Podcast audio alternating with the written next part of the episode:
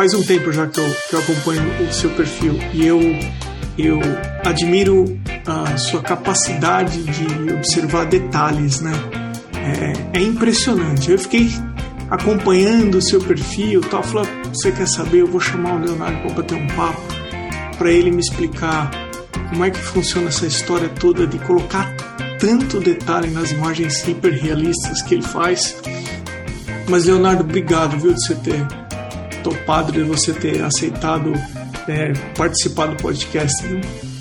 Eu que agradeço, Emerson. Eu, eu de fato fiquei muito surpreso é, eu sempre acompanhei o seu trabalho, até comecei a, quando nós começamos a falar, falei, é, professor Emerson, é, meu caro, porque esse é um jargão que eu adoro de ouvir quando você fala, e geralmente quando você gosta muito da entrevista, essa frase sai e, e é muito interessante.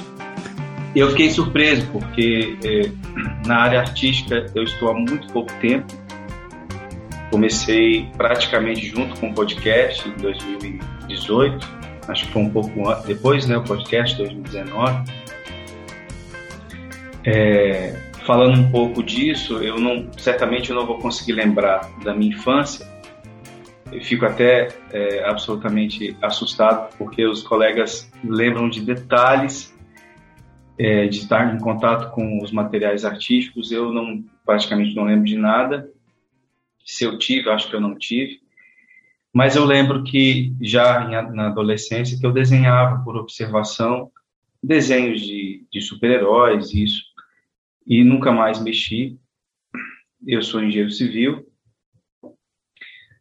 morava, moro né, ainda no Tocantins, Brasil, e saí de lá em 2018 para Portugal, onde estou hoje, para fazer um, um, um meu doutoramento. Minha esposa veio junto, também estava a estudar, e foi nesse momento que eu percebi a necessidade, porque eu tive uma vida muito, como acho que quase todo engenheiro, uma rotina muito louca, né, na engenharia, com obras, e alguns colegas, inclusive, já, já contaram as histórias mais, mais ou menos parecidas. Então, eu tive uma rotina muito louca e, de repente, não é só estudar, porque realmente é, é um trabalho é, árduo também, né? Já estou indo para o quarto ano de, do doutorado, mas eu, eu vi a necessidade de estar em contato com algum hobby, alguma atividade. Foi quando eu fiz um curso de desenho, e é um curso de desenho realista, que, por sinal, ele não, acho que o desenho realista não é tão não é, não é tão muito visto assim, muito quisto pela pelas belas artes, eu, isso é algo que podemos até explorar, mas eu comecei a desenhar e desde 2018 fiz o curso em mais ou menos dois anos, que é o tempo que eu consegui fazer, e desde essa data, de 2018 até hoje, eu nunca parei de desenhar e explorar os materiais focado no desenho realista ou hiperrealista, que eu acho que é mais bem colocado para não confundir com, com, com, a Belas Artes, né? Ô Leonardo, quando, é, antes da gente entrar no, no assunto técnico aí do, do que você desenvolve, eu tenho uma curiosidade sobre a tua experiência de ir para Portugal. Sim. Como brasileiro, morador do Tocantins, quando você chegou em Portugal, você está em Lisboa, é isso? Estou, não, estou em Coimbra. Coimbra, perdão. O que, que você notou de mais diferente em relação à cultura portuguesa? Tudo, tudo é diferente. Apesar que é a mesma língua, mas a cultura é a cultura. Principalmente para o Brasil, que é um que é um, um, país muito grande, tem vários Brasis dentro do nosso país, e, e aqui é muito diferente. Então, pequenas coisas como é, de você ir ao, ao mercado, de pedir alguma coisa. Existe, daria, daríamos para bater um papo aqui de várias é, situações que engraçadas, mas no geral é um país muito acolhedor é, e fazendo um comparativo das artes, que, que é o que nós estamos a conversar com relação ao meu estado, Não sei se você conhece o Tocantins e especificamente Palmas. Palmas está no centro do país, no centro geodésico do país, é um estado, é um estado novo, é, acho que 33 anos só. Então, contato com, com obras de arte, com o museu, é 900 quilômetros para poder ter esse contato. E sempre, quando viajava, eu sempre tive curiosidades em, em observar. Mas hoje, ao desenhar, quando eu entro no museu, é um pouco diferente, né? Mas esse contato, essa oportunidade em viver em Portugal, isso sim mudou muito. Porque aqui nós estamos na Europa e tem, um, tem uma infinidade de museus próximos, é, o movimento artístico é muito maior, para mim, para, comparando com a minha região, claro, né? falando Brasil, Rio, isso e outros estados maiores, se tem um movimento maior. Mas para mim foi um grande choque cultural nesse contexto. Tive muita dificuldade na, na área da, da engenharia, porque fui estudar um doutorado, não, não passei no doutorado sem fazer o mestrado, isso foi mais difícil ainda, que eu acho que foi avaliado o currículo, né, que eu já tenho é, 15 anos de profissão, trabalhei alguns anos na, na engenharia e isso eu consegui, fiquei surpreso e tive muita dificuldade para entrar no mundo científico. Então, a maioria, a, a, acho que o, o, problema maior do choque cultural foi me adaptar a isso. E, quando tenho oportunidade, me conectar com, com, com essa arte externa, com as obras que tem por aqui. É, primeiro, impressionante saber e meus parabéns por isso, que você foi admitido num curso de doutorado sem ter feito mestrado antes. Não é qualquer pessoa que, que, que é, tem esse tipo de experiência, então só isso aí já demonstra uma série de coisas em relação a você. É, só para a gente não se alongar muito, você passou a ver o brasileiro ou entender melhor o brasileiro depois que você saiu do Brasil? e viu como as pessoas enxergam o brasileiro de uma maneira geral? Eu te pergunto isso porque eu passei a ver o brasileiro diferente quando eu saí do Brasil. É, é, é um, uma pergunta complexa, porque você pode ter várias abordagens do que você está a dizer. Porque tem brasileiros que vêm passear e a, na, a maioria que está a passear pode ter um, um, uma questão financeira um pouco elevada, isso também não é regra, e tem um comportamento diferente. E você tem brasileiros que são muitos a estudar e tem uma outra abordagem, uma outra assimilação com o país, né? Eu, particularmente, falando de mim, que é o que é onde eu posso dizer, é, por onde andei, sempre né, não vou falar medo, mas um respeito muito grande em falar bom dia, boa tarde e pedir qualquer coisa, porque é muito diferente. Eu chego no Brasil, peço qualquer coisa, já estou acostumado. Aqui eu sempre tive esse medo. Até mesmo na universidade, eu, eu, eu respeito muito o professor, por isso que, que e ao conversar inicialmente contigo, eu chamei Emerson como professor, porque, de fato, tu és professor e respeito muito essa essa é, os professores. E na universidade eu, eu, eu fui dessa forma e vi que alguns colegas não tinham essa preocupação. Então essa história minha que não se repete em várias histórias, não sei se é diferente, mas isso eu senti um pouco desse desse choque. Né? Não sei se é, se é isso que. Não, não, mas eu, eu me identifico muito com você, porque eu também tomo bastante cuidado quando eu vou é, interagir com os americanos, e eu penso que gentileza nunca é demais. Não. Principalmente quando você não está na sua cultura, entendeu? É. é e eu acho que isso, é, eu estou alinhado com você totalmente. Nós vamos levar nossa conversa para desenhos hiper, super, mega realistas, então, que é o que você faz. Eu queria saber primeiro quais são os materiais que você usa normalmente, que você gosta de trabalhar, e também como que é o seu processo quando você vai começar uma imagem. Ok. É, eu iniciei no desenho realista, no, que eu, como te falei, no curso que eu fiz, e no curso as técnicas e o material que foi abordado sempre foi o grafite. E ao evoluir nessa técnica, que foi me apresentado, como o Emerson já comentou em vários, vários episódios, é, técnicas que, é, que, que eu não sei se são bem, bem vistas né, é, no mundo da, das artes, mas o grid, mesa de luz, é, o decalque, tudo isso foi ensinado no curso, né, e eu vinha utilizar.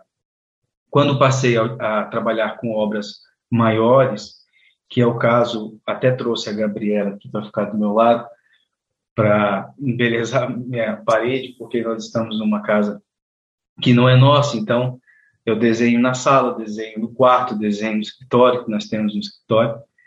Mas quando eu passei a fazer obras maiores, eu tive que utilizar, às vezes, o grid, às vezes não conseguia mais ver a, o grid e acabava por observação, né, porque o, o desenho realista ele é muito interessante. Pode ser que, para quem vai transferir a imagem, as referências, ou por grid, ou por decalque, ou por qualquer outro, outro, outra forma, eu não uso mais por projeção, que alguns utilizam na área da pintura do óleo, é, é super interessante você, que isso é algo que eu venho estudando por fora, acho que se olhar no meu Instagram vai ver que tem aquarela, tem outras técnicas que eu venho explorando, justamente para tentar me conectar e, e, me soltar mais na técnica do desenho, porque o, o desenho realista ele é muito moroso. É, é, as obras eu demoro três meses, dois meses para fazer. Claro que está ligado a, ao meu tempo, né? Que eu não fico oito horas a, a desenhar, mas é um trabalho de formiguinha. Mas a, quando se transfere a imagem, o maior trabalho está naquele pequeno espaço. Então acaba que isso, uma forma muito empírica de dizer, acaba que, que esse exercício de transferir por observação, ele não é importante nesse momento, né? Na última tela que eu fiz, que foi a que eu da coleção Ela, que é uma coleção particular, que é do rosto da minha esposa, já utilizei um pouco de da observação para essas telas maiores. E, claro, vem a toda a dificuldade, né? não tenho uma escola de belas artes, não tenho todo o conhecimento que é necessário de transferência, de como que, que o tamanho, que aonde fica o nariz, aonde fica a boca. Eu acho que pelo fato de desenhar muito, a gente acaba é, tendo isso como facilidade. É, mas agora, atualmente, eu venho usando carvão. Essas últimos, esses últimos trabalhos todos são com lápis carvão, carvão em pó, porque o, o grafite ele traz um brilho que, pelo menos para mim, não é tão interessante quando se tem a tela finalizada, né? E o carvão ele já dá um aspecto muito mais realista e, e mais interessante. Acho. O suporte, o papel que você usa e qual é a gradação do grafite? É é, 6B, 8B, HB?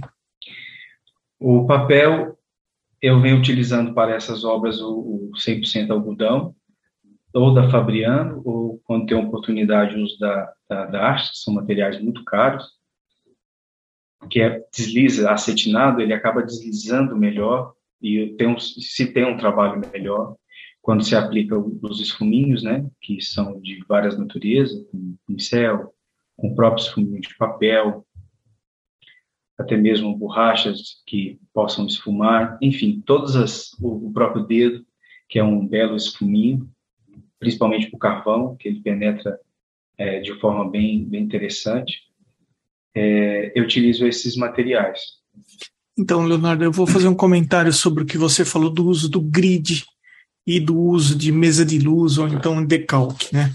É, Existem diferentes maneiras da gente construir as imagens.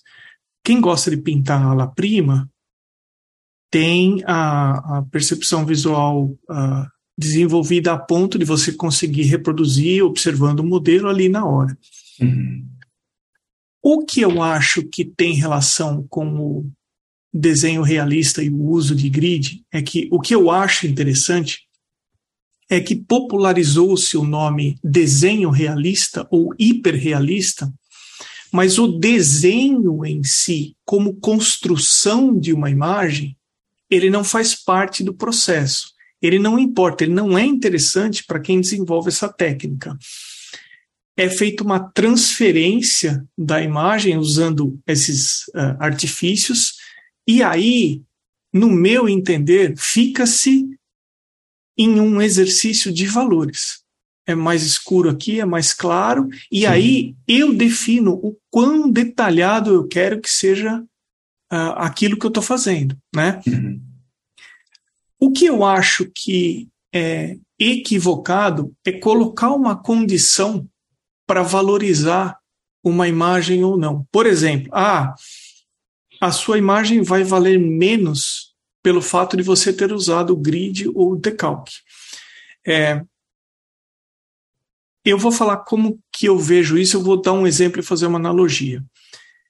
A minha, uma das minhas uh, bandas de música da adolescência foi o Ira, uma banda paulista de rock, que foi bem na assim explodiram bem na época que eu fui adolescente. Nossa, a, a, eu adorava. Então eu lembro que eu comprei discos, né? LP, bolachão, grandão, assim, na minha uhum. época.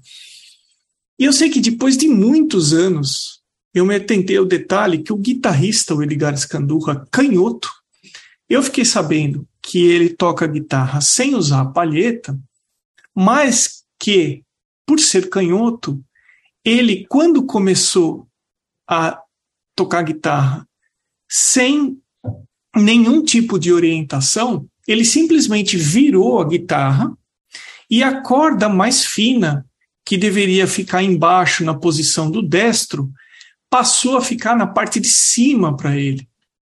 E a, a corda mais grossa, que deveria que fica em cima numa posição entre aspas normal para o destro, quando ele virou, ele não inverteu a posição das cordas.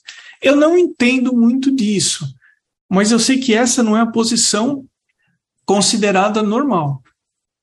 Isso nunca foi um critério para eu gostar ou deixar de gostar da música. Porque a maneira que foi feito, o processo que foi construída a música, a composição e a maneira que ele toca, é, eu sempre gostei das músicas de uma maneira geral. Então, eu não coloco uma condição para gostar ou para deixar de gostar. Eu deixo a imagem conversar comigo ou não. Se é uma imagem que não conversa comigo, se eu for ficar colocando uma condição para gostar de alguma coisa, se a pessoa usa o grid ou não, se a pessoa é destra ou se ela é canhota, ou se eu ficar colocando condições para gostar, talvez eu tô, sei lá, fazendo. Eu acho que esse é um pensamento um pouco estreito. Então eu não coloco no processo. Agora, quando que eu acho que isso pode passar a ser um problema? Quando a pessoa passou a ela aprendeu um determinado processo e ela gostaria de pintar ou desenhar de uma outra forma. Sim. Que isso tem a ver com ela. Porque tem gente que usa o grid, usa a, o decalque, a mesa de luz, e tá tudo bem e nunca sentiu vontade de começar o desenho do zero e terminar lá na pintura. Ou é, é, preparar o, o, o, óleo, fazer um, um, uma ala-prima, né? prefere ir na camada, é, por camadas, e fazer esse processo. Né? É, então, eu acho que o problema ele entra quando a pessoa aprendeu de determinada maneira, mas gostaria de pintar de uma forma diferente. Eu acho, aí sim, eu acho que a pessoa poderia se incomodar a tal ponto falar, você quer saber, eu vou sair da minha zona de conforto e eu vou produzir umas coisas que eu sei que não vão ficar legais, mas persistindo elas vão começar a aparecer. Então, assim, de uma maneira bem, bem geral, é isso que eu penso sobre uso de um ou uso de outro. Quando eu, eu comecei a fazer o curso, eu acabei explorando o que tinha de material para liter, da literatura que eu pudesse me conectar. E eu acho que já foi comentado várias vezes sobre esse livro, que ele é fantástico mesmo, é aquele Como Desenhar do Lado Direito do Cérebro, né? Esse livro, ele é denso, mas ele é extremamente transformador. E, e o que eu acho interessante, e olha que eu sou apaixonado por todas as técnicas, quando eu chego numa, numa loja de arte, é, eu fico desesperado, fico maluco para levar óleo, levar acrílico, levar tudo. E eu ainda vou trabalhar com óleo. Não aqui, porque óleo precisa de espaço, precisa de tela. Como é que eu vou levar tudo isso de volta? E, e eu fiz uma escolha nessa nesse contexto da arte. Eu comecei com desenho realista e do início do, do, do meu curso, quando eu fiz a minha primeira tela maior, é, por, por, essas leituras que venho fazendo, e também, e, e, não, não, não é porque eu estou hoje no podcast, mas todos os podcasts que eu assisti, e são vários, eu não sei nomear a quantidade, mas... Mais de 160. O, no momento que a gente está é, gravando, já passou de 160. É, tem um, um, uma infinidade de, de informações preciosas relacionadas à arte e à criação dela. Não, não importa de onde ela vem, se ela vem da aquarela, se ela vem do óleo, se ela vem do, do, do simples fato do desenho, é, o que eu acho mais interessante nisso tudo, quando a gente tem esse contato, que é algo que eu, que eu fui buscar, eu só encontrei o podcast porque eu joguei, é, nem sabia que existia podcast na, na, naquela altura. Joguei podcast, arte, fui consumindo tudo que. E, e a gente vai gostando, não vai desgostando. Né? Como eu gostei de fato do podcast, eu venho usando e utilizando. Mas o que eu achei mais interessante foi o fato de você construir, é, por isso que eu coloco é, coleções, você construir uma história por trás da tela, que você pode trabalhar com simples risco e dizer que isso é obra de arte, mas se você fundamentar, é, essa é a visão minha é, pessoal, se você fundamentar esse risco, você consegue primeiro, se conectar com aquilo de uma forma muito mais produtiva e você consegue é, é, fazer com que outras pessoas se conectem. Né? Quando eu comecei a desenhar o projeto, que é um projeto que, que é desenvolvido, a gente vem escrevendo em parceria com um fotógrafo, eu já de imediato percebi que eu precisava de figuras para desenhar o desenho realista, desenho realista, e não teria uma, é, equipamento para isso máquinas fotográficas de, de altíssimo nível. Então, eu, eu entrei em contato com esse colega, ele tinha várias imagens, e é isso que eu faço, de forma bem resumida, pegar um coletivo de imagens e, de uma forma, é, não posso dizer artística, mas uma forma pessoal, separar uma imagem que, que possa ser interessante. E, às vezes, essa imagem, ela não, é, é, meu objetivo não é reproduzir a mesma imagem para esses meus trabalhos. Tanto é que se eu pegar hoje essa tela e colocar do lado da referência, que é um, uma tigresa, é, no caso ele é um tigre, mas como é Gabriela, que minha esposa que, que dá o nome das telas, é, um, é uma coisa pessoal que nós temos, ela é, hoje ela é tigresa, né? Mas é um tigre grande e eu vi que aquela imagem macro não seria interessante para se expor no desenho realista da forma que eu coloquei. Então, existe todo esse trabalho. E o projeto The Gold Animals, junto com esse fotógrafo, é, e, por sinal, ele é biólogo, é mestre na, na biologia. Então, a gente tem todo um trabalho que seja filosófico, sociológico, voltado para essas telas. E como eu não tenho, é, infelizmente, uma necessidade de estar fazendo e vendendo, é, eu estou tendo essa oportunidade de pensar no coletivo para que eu possa me envolver mais. Né? Então, hoje eu tenho esses trabalhos que, que, por sinal, não sei se ele vai ouvir o podcast, mas ele está por dever várias imagens para dar os próximos passos. Mas, mas é isso, eu acho isso muito mais interessante do que propriamente a técnica.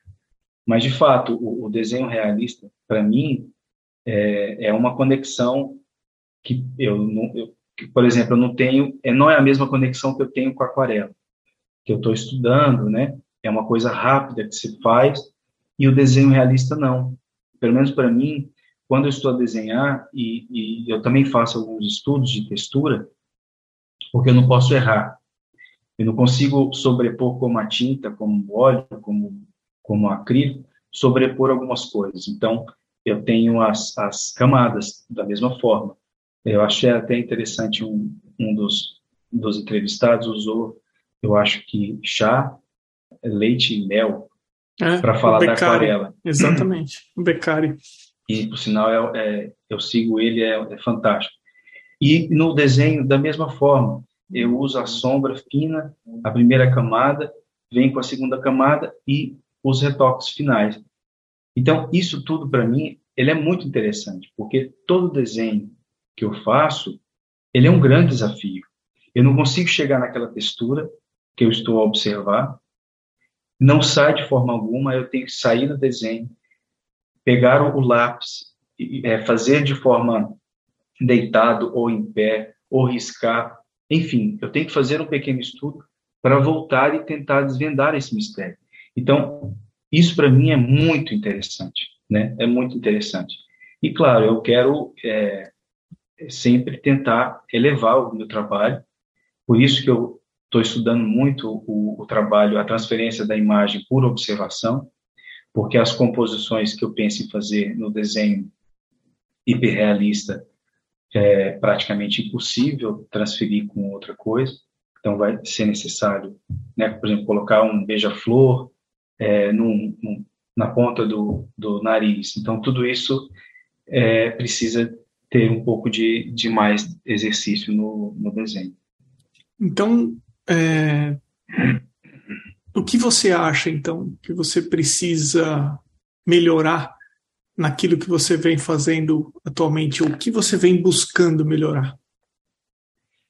A gente sempre precisa melhorar muito e, e tudo, né? E, e isso eu, é muito difícil de você falar melhorar isso, melhorar aquilo. Eu acho que se a gente buscar melhorar em todas as áreas, a gente sempre vai ver alguma coisa, né? Eu acho que eu tenho que melhorar em tudo. É, eu certamente um, um, dia qualquer vou fazer um curso é, de desenho e a, a, Academia Podcast tem, né? Podcast não, a Arte Academia tem um curso específico. É, pode ser que no início que a gente vê o, a, o que vai ser aplicado, pode ser que no início a gente acha que é básico demais, mas por trás existe uma coisa que, que vai fazer que eu é, que tem uma forma de, de conduzir o meu lápis e uma percepção maior. Então, tudo isso eu quero e vou explorar. Hoje, atualmente, eu estou explorando a aquarela porque é mais fácil, não a técnica em si, né, que ela é super complexa. Aquarelas tem N formas de fazer e todo dia, quando eu vejo um, um artista diferente, eu quero fazer igual. Então, tem um artista que joga a tinta. Nossa, que interessante, quero. Já vai para o lado realista, quero. E, e, essa semana que agosto é um mês de férias aqui, eu acabei desenhando e pintando um pouco mais. E fiz um, um, um exercício comigo mesmo, que foi o da, dos girassóis. Tentei desenhar aquarela de várias formas, mais livre, é, de observação. Todos foram por observação, né? Que eu é, comprei a, a, o girassol e fui, a, e fui desenhar. Então, fiz de forma livre, de forma mais criteriosa. Usei a minha técnica do desenho realista para fazer outras coisas mais detalhadas. E acabei que eu gostei mais da pintura da aquarela realista. Talvez, talvez gostei do resultado, né? Do meu resultado, que eu gosto de todas as técnicas. E agora eu estou fazendo é, uma tela nova aguardando o Rafael com, com as outras referências do projeto The Golden Animals. E eu estou misturando o desenho realista com a aquarela, fazendo no mesmo desenho que, que são os dois lados, né? Que, que é uma coleção que eu, que eu estou a desenvolver. Então, é isso, é me conectar quando posso, porque infelizmente, e, e o podcast às vezes ajuda, às vezes não ajuda, porque quando você escuta um podcast que a pessoa largou tudo da sua vida para estudar desenho e trabalhar 100% com a arte, você já pega o computador e não, eu vou fazer o mesmo. E aí já vem a consciência e diz, não, peraí, não é assim. Né? Tem, eu tenho uma profissão, então eu tenho que trabalhar de forma paralela e, e avançando sempre. É, existe um período para fazer essa transição, leva um tempo para fazer essa transição. Mas eu estou curioso para te perguntar o seguinte: você é engenheiro civil e eu queria saber hoje em dia qual que é o papel que a arte tomou na sua vida. Ela, no, no sentido de preencher. É, o que você acha que a arte tem trazido para o seu dia a dia? Olha, Emerson, é, é um negócio que, que não tem como explicar. A gente sente. Eu tive uma vida muito acelerada na engenharia. Trabalhava de 5 à meia-noite. Quem é da área sabe. É, 24 horas no telefone, resolvendo problemas de, de, de obra e tudo mais. E chegou aqui, eu, nossa, eu não estou fazendo nada. E olha que eu estou fazendo um doutoramento. Muita coisa para ver, muita coisa para estudar coisas que, não, que eu nunca vi na, na, engenharia. Mas mesmo assim existe um grande vazio. Nós estamos, é, não sei como como está a Califórnia para ti, mas Portugal, para mim, de, de uma forma muito graciosa, ela me preenche com todas essas oportunidades. Mas também me traz uma grande solidão porque eu estou com amigos fora, família fora, essa vida que eu tinha fora então, a, a arte ela preencheu de uma tal maneira, eu não sei se, se eu sou hiperativo ou não, mas quando eu desenho, eu me desconecto. Quando eu penso na arte, eu me desconecto, porque não é só desenhar, é fazer projeções, né? Ah, o The Gold Animals, eu sei, mas foi pensado para ter uma, uma, uma amostra foi pensado para as pessoas verem, para as pessoas, para virar uma, uma impressão de fine art. Foi pensado dessa forma.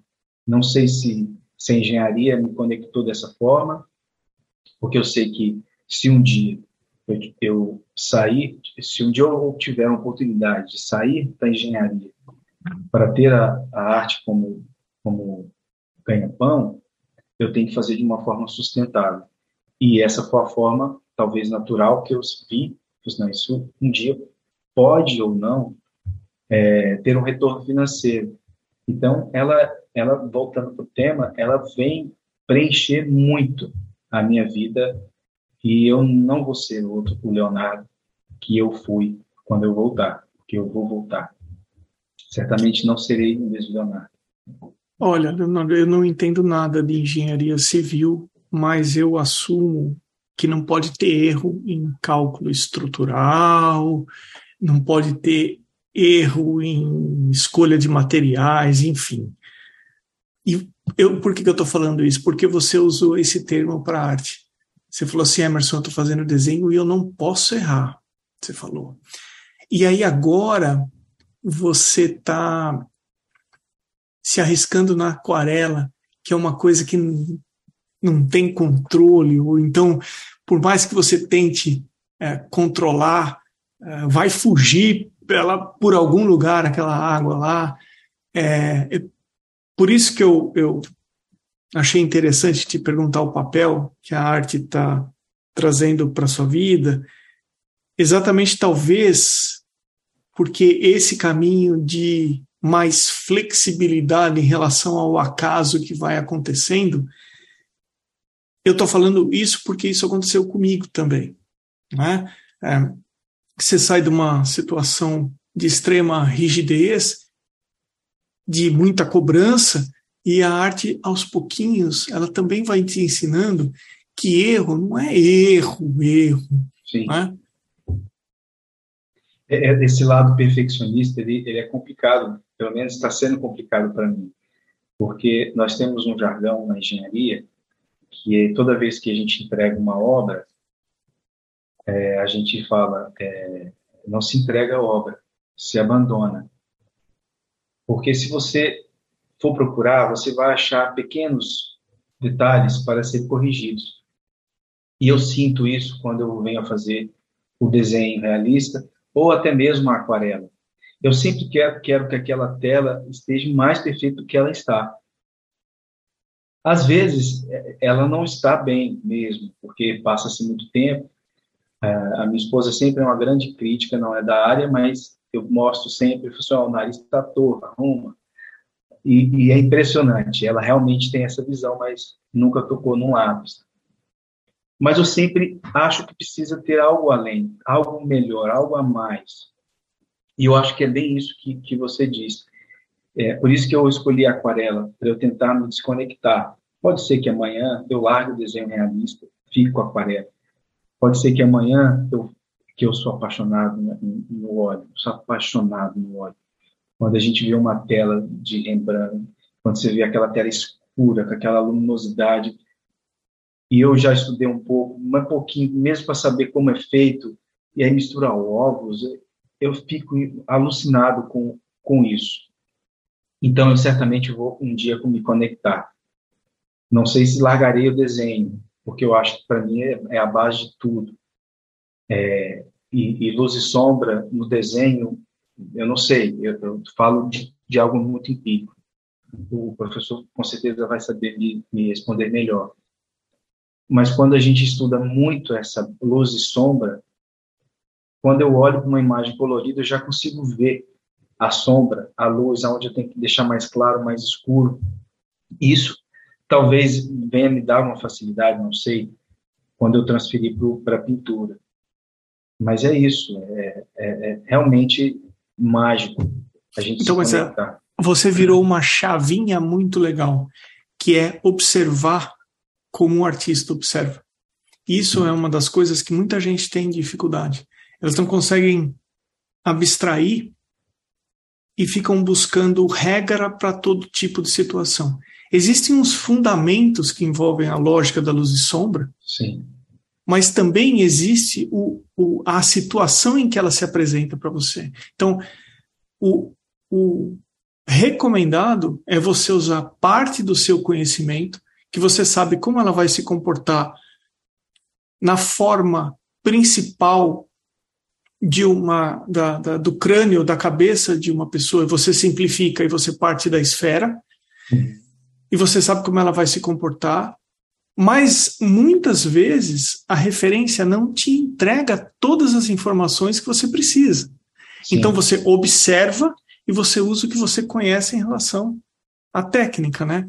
Sim. É, e aí, uh, sabe que você me lembrou? Nosso papo está super agradável, Leonardo. Estou adorando o nosso bate-papo. E você falou assim, Obrigado. assim, Emerson, pô, eu estava numa situação de estresse e quando eu começo a desenhar, eu meio que abstraio tudo, eu entro ali num molde em que eu fico meio que num estado de meditação, eu não penso em mais nada, eu foco a minha atenção em um único ponto. Isso faz com que a gente descanse a mente, né? Dá uma desacelerada na mente. Sabe uma outra atividade que isso acontece também? É andar de moto, viajar de moto. Porque você em cima de uma moto, você é muito mais está numa situação muito vulnerável em relação a tudo, né? Então você tem que prestar muita atenção em tudo que está acontecendo. O fato de você ficar focado o tempo inteiro em uma situação, você desliga e você relaxa de todas as outras situações. E isso descansa a mente. Por isso que uh, muita gente gosta de fazer passeios de moto uh, durante os finais de semana, etc., exatamente para isso. Agora, eu, pegando essa história, esse exemplo da moto, eu trago para a arte. O maior índice de acidente é no começo da viagem e no final da viagem porque são os momentos em que você não está totalmente concentrado. No começo, você ainda está aquecendo a sua atenção, musculatura e etc. E no final, ah, deu tudo certo, a viagem não teve problema nenhum, você relaxa com a atenção. É, então, assim, leva um tempinho para fazer um aquecimento também. Uma coisa interessante que está é, ligada a essa observação, que de quando eu comecei a desenhar, o desenho realista, e depois que eu, que eu de fato li o livro do desenhando pelo lado direito do, do cérebro, é, é muito interessante porque quando eu observo a imagem, por exemplo, desse desenho da, da, do girassol, eu tive que observar a imagem, é, fazer a imagem com a tela grande na minha frente, para ver a questão mesmo da geometria ali, de onde está isso, onde está aquilo, tentar pontuar, trazer as informações. Mas no desenho realista, quando você transfere tudo e vai, aquele desenho, no caso a tigresa, o tigre, já não é mais a tigresa, é um ponto. É um ponto é, um pouco claro, um pouco escuro, é uma curva um pouco reta, um pouco torta. E isso é interessante porque quando eu me conecto com essa imagem, quando eu estou olhando um olho, é, é, parece que a chave muda, como você falou. A minha observação muda e eu já não estou olhando o olho, eu estou olhando só aquele ponto e estou tentando copiar exatamente aquele ponto e vai, parece que flui, tanto que a minha mesa fica de cabeça para baixo. Às vezes eu viro a cabeça quando é uma imagem de um humano, fica de cabeça para baixo e sai melhor. Às vezes eu quero terminar o desenho, eu viro o desenho de um lado do outro para ter uma outra forma de ver. Então, realmente é muito interessante. Leonardo, a gente está chegando no final do nosso bate-papo e eu sempre faço questão de falar o nome de quem apoia esse podcast. Esse pessoal que apoia o podcast, ele, eles investem e eles apoiam a arte antes de ficar apoiando um podcast. Então, ah, essas pessoas, elas, ah, eu faço questão de é, divulgar o perfil delas aqui. É, se alguém quiser se tornar apoiador do podcast, é só ir no arteacademia.com.br ou então no site apoia-se, apoia.se. Nos dois lugares tem as duas situações para apoiar. Com arroba na frente, underline a underline Potter, com dois T's. Arte gravura, nas cores de Anelisa, Amanda underline Novas, underline Arts, Beatriz underline Lima, underline Arts, Cacilda Vitória, Cibele Monteiro.arte, Cristiane Docuse, Duarte underline Vaz underline, Elaine underline art underline drawings, desenho.designio, Flávia Espúrio Atelier, Elocouto Arte, Ilustrartes Desenho e Criação, Irmigard underline Desenha, Ivana Pellegrini Atelier, Márcia underline em, um N, underline arte, maridelmonte.arte, Mário Sérgio.freitas, Maia underline paintings, Mônica. Mônica underline mm underline arte, Oswaldo underline Soares underline arte, Sérgio underline Fuentes underline ilustra, Van Casberg com dois S's e o Vinícius Mendes arte. Sugiro para o pessoal prestigiar esses perfis, olhar o que, que esse pessoal faz. Enfim, eles investem e é, apoiam a arte através desse podcast. Agradeço também aos apoiadores anônimos. É, Leonardo, meu caro, teve alguma coisa que a gente não conversou, que você acha que é importante, que você gostaria de deixar aqui gravado no seu episódio? Fique à vontade. Emerson, primeiro eu queria agradecer muito, antes de, de falar qualquer coisa, agradecer mesmo. Eu fiquei muito surpreso e pedir desculpa por não trazer um tema, às vezes, estou é, iniciando ainda no trabalho da, da, do desenho, das artes, então peço imensa desculpa a todos os colegas por não trazer algo que possa é, que possa fazer diferença para o trabalho de cada um de vocês. Mas te agradeço imenso por isso e só queria colocar que, não para todos, mas para mim também, que o fato de, de, de conectar com um trabalho artístico, é, ou que seja no desenho realista, que seja na, na, na aquarela ou na pintura, não importa. Importa é que o pouco que você faz, que pode ser um pouco romântico, isso que eu vou dizer, que, que é feito com carinho, com amor, é, não, não, não é interessante para que os outros se conectem. com você de forma melhor. Porque hoje o Instagram, quanto mais pessoal, mais as pessoas gostam. E isso é difícil para muita gente, né? Particularmente eu tenho muita vergonha, eu estava super nervoso com relação ao podcast, porque eu nunca gravei nada. É, faço algumas imagens no meu Instagram, mas, mas sempre tenho um morro de vergonha de falar. E o Instagram, ele é algo que parece que quanto mais pessoal, mais interessante, mais seguidores se tem, né? É uma lógica do, do, do mercado, do marketing, enfim. Mas o que eu estou a querer dizer é que quando você se conecta com verdade, as portas vão se abrindo para esse detalhe, é, para as, as portas não para as pessoas em si, mas porque o mundo das artes ele é complexíssimo. É, quando você vai ler qualquer livro dos, dos, da, dos grandes, o mais popular, o, o, o Van Gogh, a quantidade de exercício que ele faz para se pintar uma tela, a quantidade de esboço, a, o, o, conectar é quase obsessivo, foi obsessivo, né? E a maioria dos artistas, assim, não estou dizendo que, que, temos que ser obsessivo, mas temos que ser, como na, na ciência, mais investigativo possível, porque hoje eu desenho, mas se eu nunca me conectar ou nunca ter acesso ao, à pintura aquarela, Faça se quiser, claro. Mas esse investigar vai descobrindo coisas tão interessantes, não só na arte, mas na gente. Porque eu, eu acredito que temos tanto a dizer para o mundo, tanto a dizer para o coletivo, principalmente o que nós estamos vivendo hoje no Brasil e no mundo. O mundo está dessa forma, muito individualista. E a arte, é impossível você fazer arte se você não se conectar de uma forma coletiva ou coletivamente com as artes, ou coletivamente com os artistas. Né? Existe um livro maravilhoso que é, é do Austin, que é Roube como Artista. É de fato isso, roube como artista, olha o que estão fazendo, pelo menos eu tento fazer isso, não para fazer o, o igual, para tentar saber o que, que tem ali que, que eu possa me conectar e fazer algo diferente, um algo meu.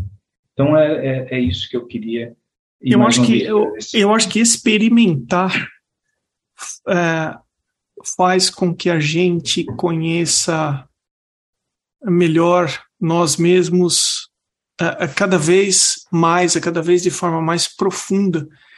E quanto melhor você se conhecer, eu acho que melhor você pode produzir. Entendeu? Sim. Eu acho que você pode produzir algo. É, quanto mais profundo você conseguir investigar, eu acho que mais profundo você pode é, se expressar.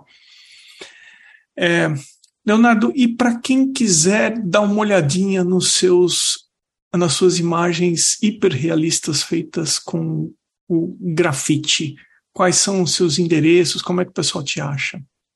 É só no Instagram mesmo. Eu, eu ainda estamos por planejar o projeto Gold depois vai ter uma página para isso, mas vai ser anunciado no, no Instagram, que é o Realistic Draw Torres, que é o meu sobrenome. Mas acho que Leonardo Torres também dá para achar. E te agradecer mais uma vez, Emerson, e gratidão mesmo pelo trabalho que você faz, porque pode ser que eu venha acompanhando e veja a dificuldade que você enfrenta em estar com. Não é fácil, porque Infelizmente, precisamos ter uma lucratividade no mundo que vivemos. E esse podcast, eu sempre digo, até para minha esposa, ele é um podcast para os artistas, na grande maioria. É. Poucas pessoas vão querer escutar um podcast que fala da vida do artista, ou, mas, pelo menos para mim, todo todo podcast que chega, eu já quero saber como ele faz, como é que ele vende, o que, que ele está fazendo, como que ele trabalha. Então, de, de verdade, gratidão por isso, por, esse, por essa dedicação, pelo vosso tempo, é, e dizer que tenha força para continuar, que eu acho que as coisas vão melhorar com certeza. Olha, Leonardo, muito obrigado, obrigado mesmo pela, pelas suas palavras. O que você falou é verdade, não é todo mundo que quer ouvir uh, o que, que o artista tem faz, eh, está fazendo, enfim. Quando eu eu eu procuro, uh, quando eu ouço, por exemplo, audiências de outros podcasts, eu não, eu não gosto nem de ouvir, porque é desanimador, sabe? Assim, é desmotivante é, falar, ah, não acredito que esse podcast está com milhões de downloads e o meu não chegou a 100 mil, não chegou a 75 mil downloads no mundo inteiro desde que eu comecei. Isso é nada para um podcast. É. Mas, uh, mas eu não vou fazer alguma coisa, eu não vou fazer nada pensando em popularizar. O que eu vou fazer, eu faço o que eu acredito, entendeu? É, e aí eu percebo que quem se conecta com esse podcast se conecta mesmo, não é uma coisa assim é, descartável, entendeu? Não é isso que eu estou procurando. É, eu acho que o tempo, não sei se já está estourando, mas é, eu achei interessante. Eu tive um contato com uma aluna, é, não de belas artes, mas no, no, no setor de artístico da universidade, comprando material. E o engraçado é que ela disse que não tem Instagram. E eu perguntei por quê? Você não expõe o trabalho que você faz? Não, porque eu tenho medo de alguém roubar a minha ideia. Aí eu falei assim, nossa, interessante. Quanto mais eu vejo sobre arte e pessoas falando de arte, mais as pessoas estão falando para divulgar.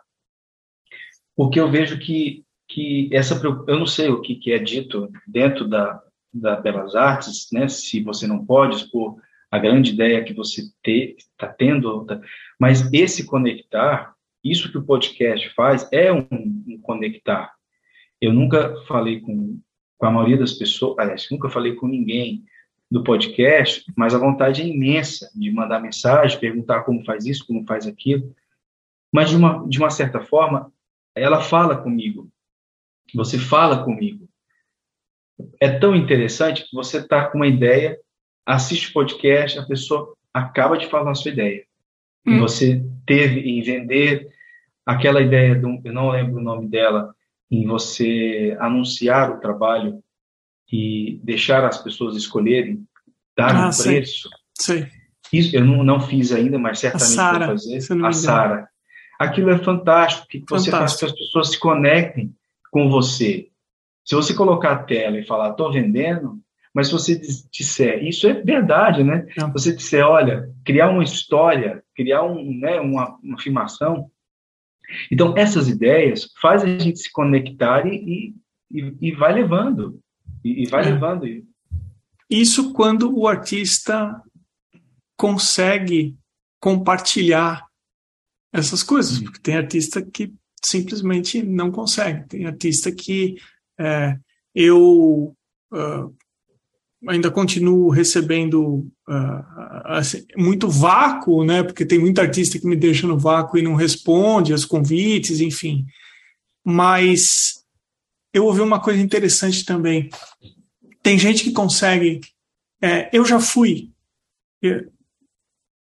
é, digamos assim, usado por alguns artistas que participaram do podcast, usaram o podcast não, o, o, o intuito principal eu, eu entendi depois que nunca foi compartilhar nada, mas usar o podcast para ajudar na divulgação dele, ajudar no, no sei lá o que ele quisesse divulgar, entendeu? É, é mais Instagram, uma coisa assim. É, e aí é, o podcast é só uma ferramenta, é uma escada para ele, né, para tentar subir. Uhum. E é, então no, no, no, começo, esse tipo de coisa me ah, abalava um pouco mais, mas depois eu passei a entender que ainda bem que eu sou uma pessoa que eu consigo produzir alguma coisa que mesmo uma pessoa não tão bem intencionada vai se aproveitar, porque eu tenho isso comigo, entendeu?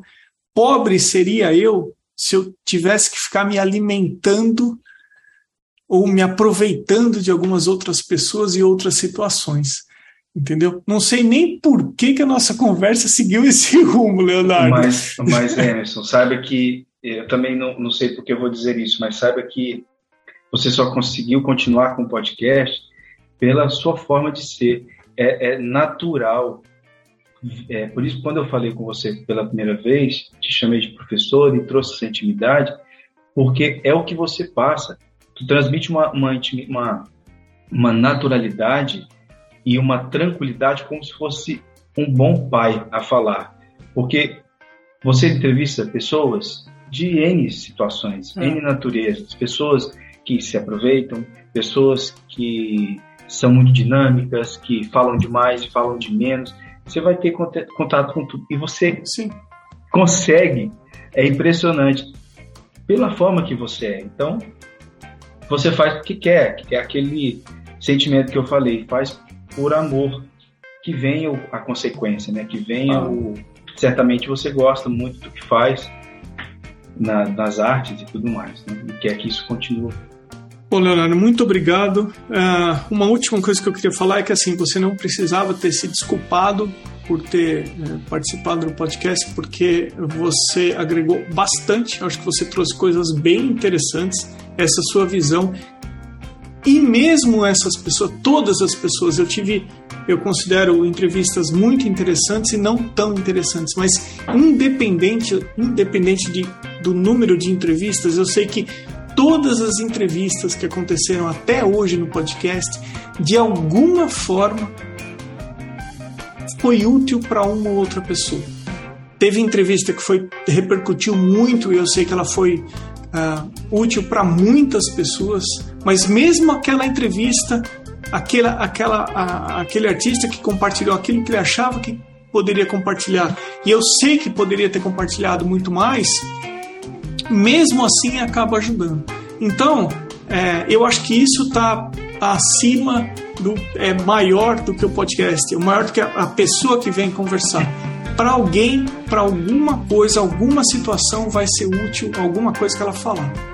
Então, isso eu acho que tem, tem que ficar como propósito e norte para ir seguindo. Mas eu, eu honestamente agradeço isso que você, que você comentou aí, Leonardo. Obrigado, viu? Eu que agradeço, eu que agradeço.